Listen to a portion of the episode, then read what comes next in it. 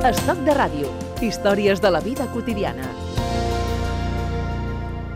Cuando empecé a ojear la novela de Julio Castejón, eh, La mirada ausente, pensaba, ¿esto tiene banda sonora o no tiene banda sonora? O podíamos sacar una banda sonora de las, eh, de las menciones musicales que aparecen aquí. Entonces yo me hacía esa pregunta y como ahora tengo delante al, al, creador, al eh, autor de La mirada ausente, esa es la primera pregunta, Julio.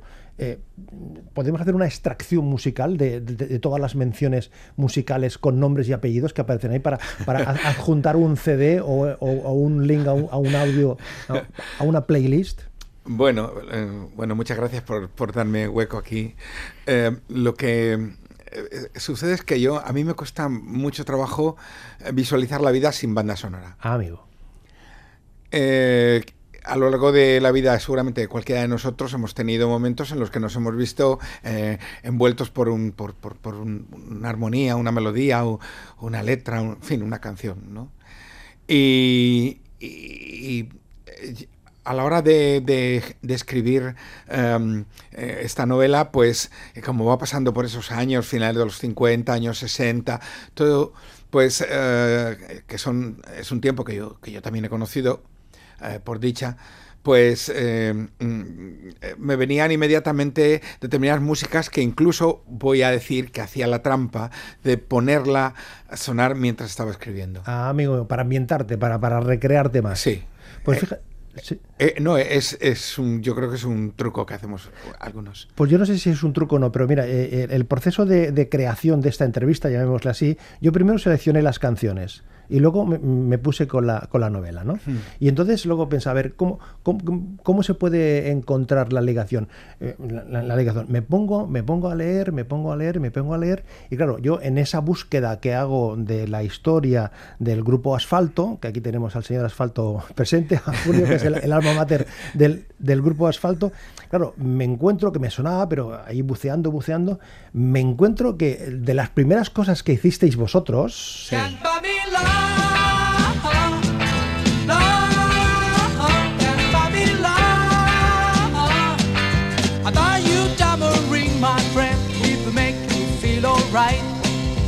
Got you anything, my friend, if it makes you feel alright. Cause I don't got to match for money, but money can't buy me love. I give you all I got to give if you say you love me too. Aquí empezó todo de asfalto, se puede decir, sí. ¿no? bueno, eh, eh, eh, nosotros usábamos a los Beatles eh, eh, como un recurso en, aquel tiempo, hablando años 70,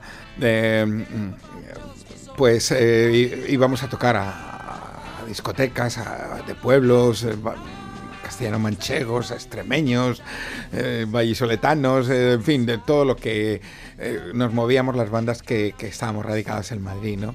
¿Qué pasaba? Que cuando empezabas a tocar cualquier cosa así que la gente no conocía mucho, pues veías que la gente se divorciaba un poco de ti.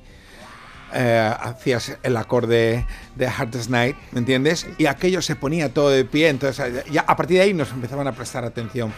¿Qué pasó? Que en una ocasión eh, un empresario eh, nos escuchó hacer esas canciones de los Beatles y, nos da una tarjeta y dice tengo un sello discográfico si queréis grabar un disco pues aquí tenéis mi número y me llamáis Claro, imagínate, en aquel tiempo estábamos como locos buscando una compañía para grabar nuestras canciones.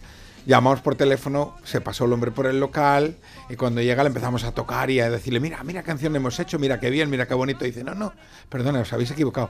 Yo quiero que grabéis solo canciones de los Beatles. nosotros nos dijimos que, que no, que para eso no. Le pedimos eh, después de retirarnos a consultas, le pedimos 40.000 pesetas por hacerle la grabación, que eso supondría de la época, ¿eh? de la época como es ahora, como pedir a lo mejor 4.000 euros por hacerlo, sabiendo que nos iban a decir que no. Y, al hombre le pareció baratísimo y nos dijo, sí, claro, grabamos ya la semana que viene si queréis. Y ya está. Y hasta ahí miles y miles y miles de copias en cassette en todas las gasolineras que ponía Asfalto, letra muy pequeñita, homenajea en letra un poquito más grande a los Beatles con una letra gigantesca. Porque claro, porque el soporte que, tenía como destino esta grabación era, eh, la distribución en casete. En casetes en, las gasolineras. En las gasolineras, vamos. Entonces, claro, lo que, lo que te contaba Julio, lo que contaba con, los oyentes, claro. Entonces uno empieza a, ojear la, la revista, entonces me encuentro que la historia de Mario y Marujita Aparecen los Beatles por ahí, en esa, eh, eh, los años, eh, la, actuación de, en Madrid de los Beatles, que van a ver la película Help, que salen absolutamente excitados. Y yo entonces pensé, digo, qué ojo he tenido ¿eh? a la hora de hacer la canción previamente, insisto, sin saber que los Beatles estuviesen ahí por medio. ¿no? Claro, bueno, es, bueno me imagino que igual que, aquí en Barcelona, bueno, aquí incluso yo creo que todavía más. Mm, en, los años 60 eh, los Beatles fueron una, convulsión tremenda entre los jóvenes, es decir, todos queríamos ser los Beatles, todos. Yo creo que yo empecé a tocar la guitarra porque quería parecerme a Paul McCartney, eso está claro. ¿Sabes? Y, claro, eh, eh, es que marcó muchísimo nuestra vida en aquel tiempo. Claro, en ese momento Mario tiene 14, 15 años y Marujita igual, pues es que, es que nadie podía perderse el estreno de Help era una cosa natural. Mario y Marujita son los protagonistas. El eje, por llamarlo de alguna manera, de, esa, de esa relación eh, que se va, se pierde, eh, jugando en, el tiempo. Eh, Mario, que es un músico, es un músico que ahí se habla de que colaboró con algún éxito de Luis Miguel y de algunos grandes cantantes. Sí, emigró a México. emigró a México. Emigró a México. es decir, que en ese Mario músico hay un poquito de Julio. Pues... Eh, ¿Alguna cosa? La verdad es que a, mí me propusieron marcharme a México y no lo hice porque tienes aire de tenía mexicano, una madre. Julio, tienes aire de mexicano, ¿eh? bueno, pues... si, le pones un poquito de acento... Sí, vaya. uh, ándele. Qué bueno que viniste. pues he ido, he ido a, México muchas veces y conozco bien y bueno, es, siempre representó unas expectativas muy importantes para cualquier músico español. De hecho, hay gente que, que, se ha hecho grande eh, en México, españoles, artistas españoles, eh, mucho más que lo son en España, eso es cierto. Es decir, que la, historia esta de, de, Mario, que arranca la historia precisamente porque regresa de México, él se va a, México, regresa y a partir de ahí rehace toda la historia de su vida con eh, Marujita que realmente, eh, no creo que mm, desvelemos ningún secreto, pero que en el registro civil eh, no le ponen Marujita, sino que eh, bueno, le, ponen otro nombre. Se llama Gervasia. No, menos curioso. No menos curioso, sí, claro. Lo que pasa es que em, hay una, una rebelión por parte de su tía, cuando su, porque su madre, que muere muy pronto, no tenía tanto carácter, no se atrevía a llevarle la contraria a su marido, que era un militar franquista. Eh, eh, del ejército triunfador en aquellos años. Eh, entonces se revela y entonces la, la, bautiza con el nombre de María Juana. Por tanto, su nombre oficial era Gervasia, pero, pero realmente el, su nombre, el de familia, el de María Juana. Ella le llama Marujita. Posteriormente, cuando se hace adulta, la empiezan a llamar Mariaju y al final termina siendo María. María, cuando empieza a estudiar, ¿no? Cuando, cuando empieza a estudiar en la escuela de secretarias, ¿eh? eh de nombre eh, María. Claro, es una historia de, de, vida de dos jóvenes que viven en la misma finca. Sí, ¿eh? en, el mismo, en, la misma comunidad de vecinos. Y claro, cuando, relatas ahí que, que le lanza una pinza, Marujita, con un corazón sí. Eh, tal y que cual y claro el otro queda entonces eh, coge coge eh, coge Mario y hace un corazón con pinzas. Exactamente. Es tremendo esto no bueno claro porque su, su, casa estaba llena de pinzas de la ropa que se le caían a las vecinas al tender a las vecinas de arriba y su madre en, en, en, en venganza por porque no escurrían bien la ropa y le inundaban todo el patio pues entonces se quedaba con las pinzas entonces él jugaba siempre con cientos de pinzas y con eso construía, era como si, fuera su, su, su mecano, su, algo con lo que construir cosas. Él construía la vida con eso. Oye, eh, te, te señalo algunos protagonistas y tú me dices algún comentario, ¿eh? lo que tú consideres sin desvelar nada. Eh, Esther, esta mujer que trabaja en televisión española. Sí, bueno, Esther es una mujer que no encuentra pareja a lo largo de toda su vida y que sí que realmente vivió enamorada de Mario y cuando ve que ha regresado al, al barrio se le enciende una luz de esperanza de que a lo mejor ahora sí ¿Y María, la vecina, eh, también? bueno, las vecinas, las vecinas es esa vecina que hemos tenido todos, que es una periodista frustrada, que quiere saber de todo y publicarlo, pero, pero bueno, es así, sí. Margarita.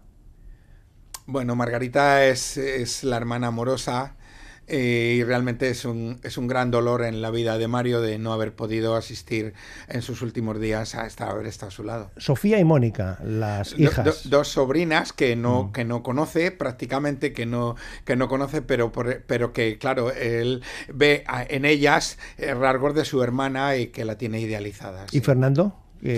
Fernando, el, el, padre, el, su cuñado, Fernando es un hombre triste, acaba de perder a, a, su, a, su, a su mujer y es un hombre que se ha quedado completamente sin norte, ¿no?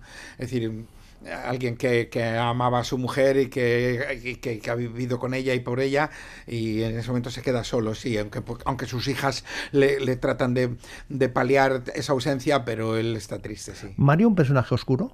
Con vida oscura, con relaciones de exitosas, amorosas en México, no tanto, con alguna frustración, con algún Mario eh, realmente es un, es un enamorado de la música. Él, se va a México pensando que, que, allí va a hacer una carrera que, en España igual no podría hacer, pero cuando llega allí se da cuenta de que mm, allí tampoco los perros los atan con longaniza, como venimos diciendo por aquí, ¿no? Y, y, sobre todo encuentra bastante incapacidad para hacer amigos de verdad en, en, en ese país. Y tiene un par de relaciones, una no la sabe ver él, el amor y la otra es, es una relación que, que es ficticia, que él, que él comprende que no, que hay detrás de eso no hay mucho amor. Es una novela ambientada en el presente reciente, ¿eh? en, el, presente de José María Aznar como presidente del Sí, un personaje al que él odia. Exactamente, que, que lo explica en, cuanto vuelve, en cuanto vuelve de México aquí, eh, hace la fotografía de cuál es de cuál es la, situación de la, de la sociedad con muchas dudas, mucha mucha actividad eh, y, que manifiesta esa hostilidad o, odio hacia, hacia, hacia el presidente tiene mucha repulsa.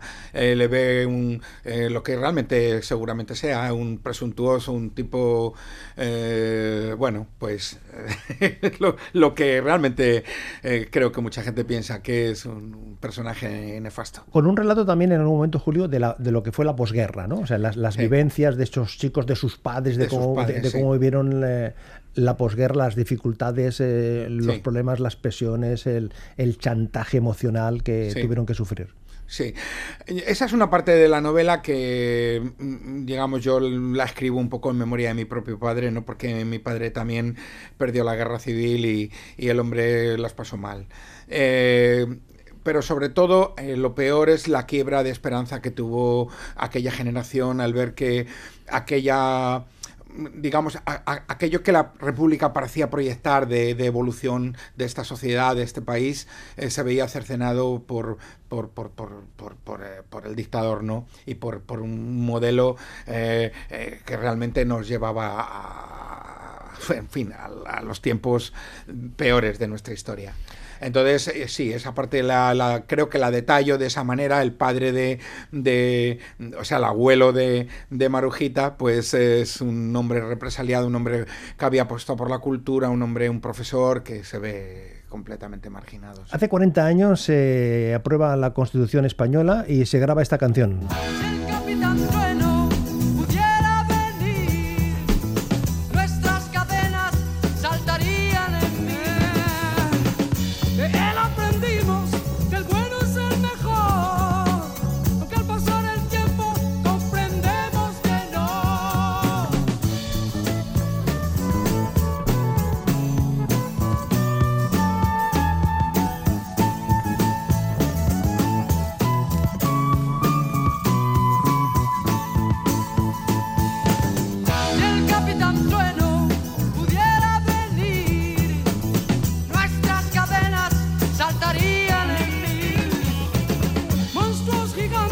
¿Faltaba en el 78 un Capitán Trueno? bueno, es lo que pensábamos, ¿no? Esta es una, es una canción que, bueno, es justo también de ese mismo año, se publicó eh, en, el, en, el, 78. Y sí, realmente era eh, un sarcasmo, ¿no? Ven Capitán Trueno, que gane el bueno. ¿Quién era el bueno en aquel momento? El bueno era la libertad. Las ansias que en este país teníamos por ser libres, por decir lo que pensábamos y y bueno, yo me considero un hombre de esa generación. Eh, y por supuesto creo que eh, la Constitución española con todos sus problemas, con todos los, los eh, en fin, las cosas que hemos tenido que ir soslayando, aún así nos ha hecho vivir el periodo de, de, evolución de este país más, más valorable de toda su historia, yo creo. Y cuando oyes eh, que hay algunas, algunas opciones políticas, incluso algunos, algunos eh, opinadores que la, mm, eh, consideran a revisión, que hablan del régimen del, del 78, de cobardes, de tú que estuviste a pie de calle viviéndolo en, definitiva, porque eres de esa generación. Pienso que eso es producto de, de un grado de infantilización de la, de la política que, que estamos padeciendo en este tiempo, claramente. Mm, los políticos no se dedican a lo importante, se dedican a lo superfluo y vivimos una sociedad en la que únicamente se envían eh, eh, titulares nada más para los simple minds, para las mentes simples. Y las mentes simples, cuidado, porque pueden poner en el poder a, a los déspotas. El último disco de Asfalto se llama Crónicas de un tiempo raro, habla de eso. Democracia sí, pero así no. Porque si con nuestros votos vamos a poner a los tontos en el poder, eh, ¿para qué nos sirve la democracia? A lo largo de todos estos años, Asfalto ha ido evolucionando musicalmente eh, y también en la composición del grupo. Pero repasaba las notas y en el año 94 es cuando publicáis El Planeta de los Locos. El Planeta de los Locos, un poco volviendo a la formación eh, inicial y me quedo con esta historia.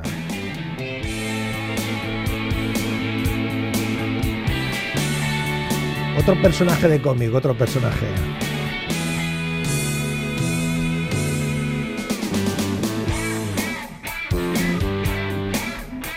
Potente el guitarreo ahí, ¿eh? sí. Desarrapado, pero contento. Viene un abrigo con carpata dentro. No tiene horario ni calendario. Solo hojas blancas hay en su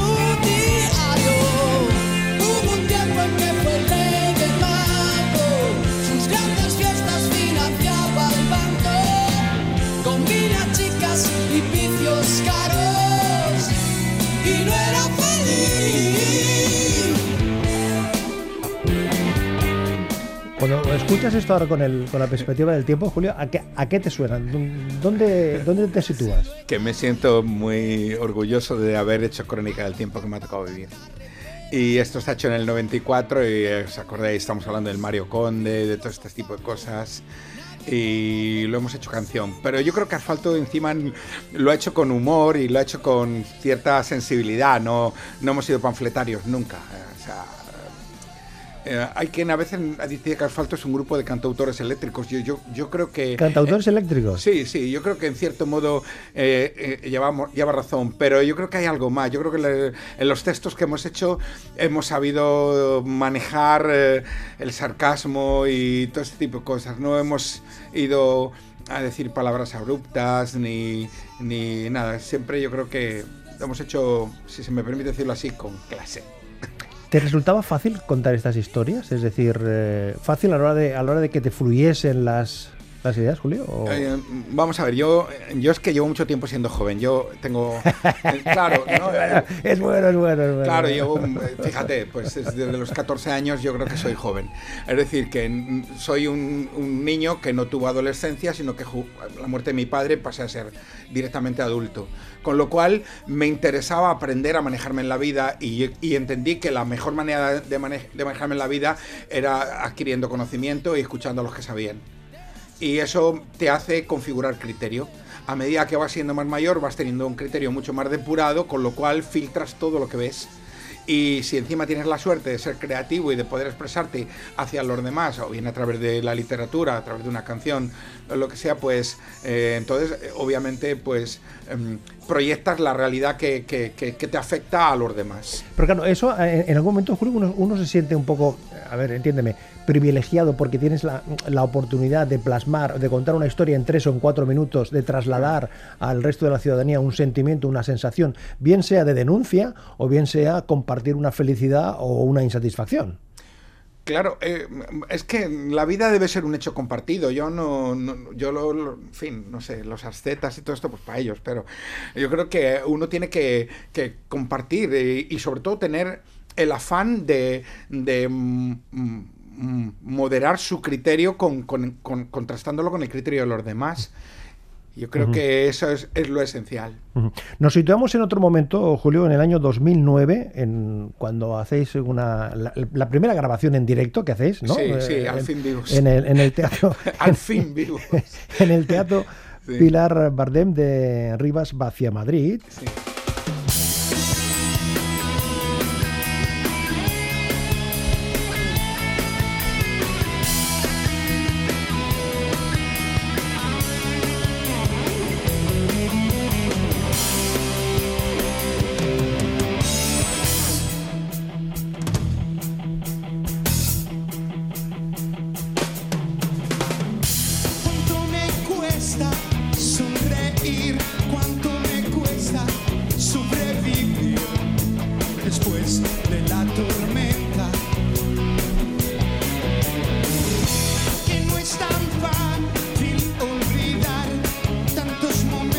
¿Tan difícil era grabar en directo, Julio? ¿Por- ¿Porque la industria era como era o...? No, eh, eh, la, verdad es que el, disco en directo de Asfalto se fue postergando muchas veces porque un disco en directo surge de fotogra- una fotografía de un concierto que determinado, ¿no?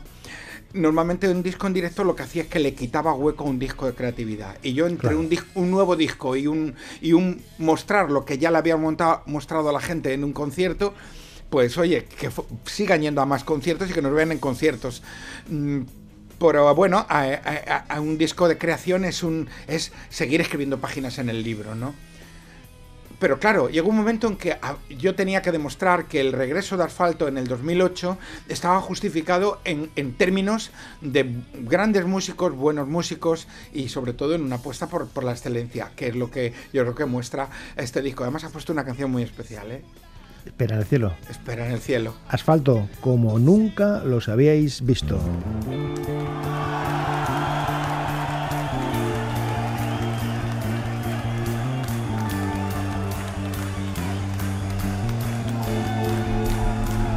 Vaya noche, la de febrero de 2017 en la sala Rivera, ¿eh?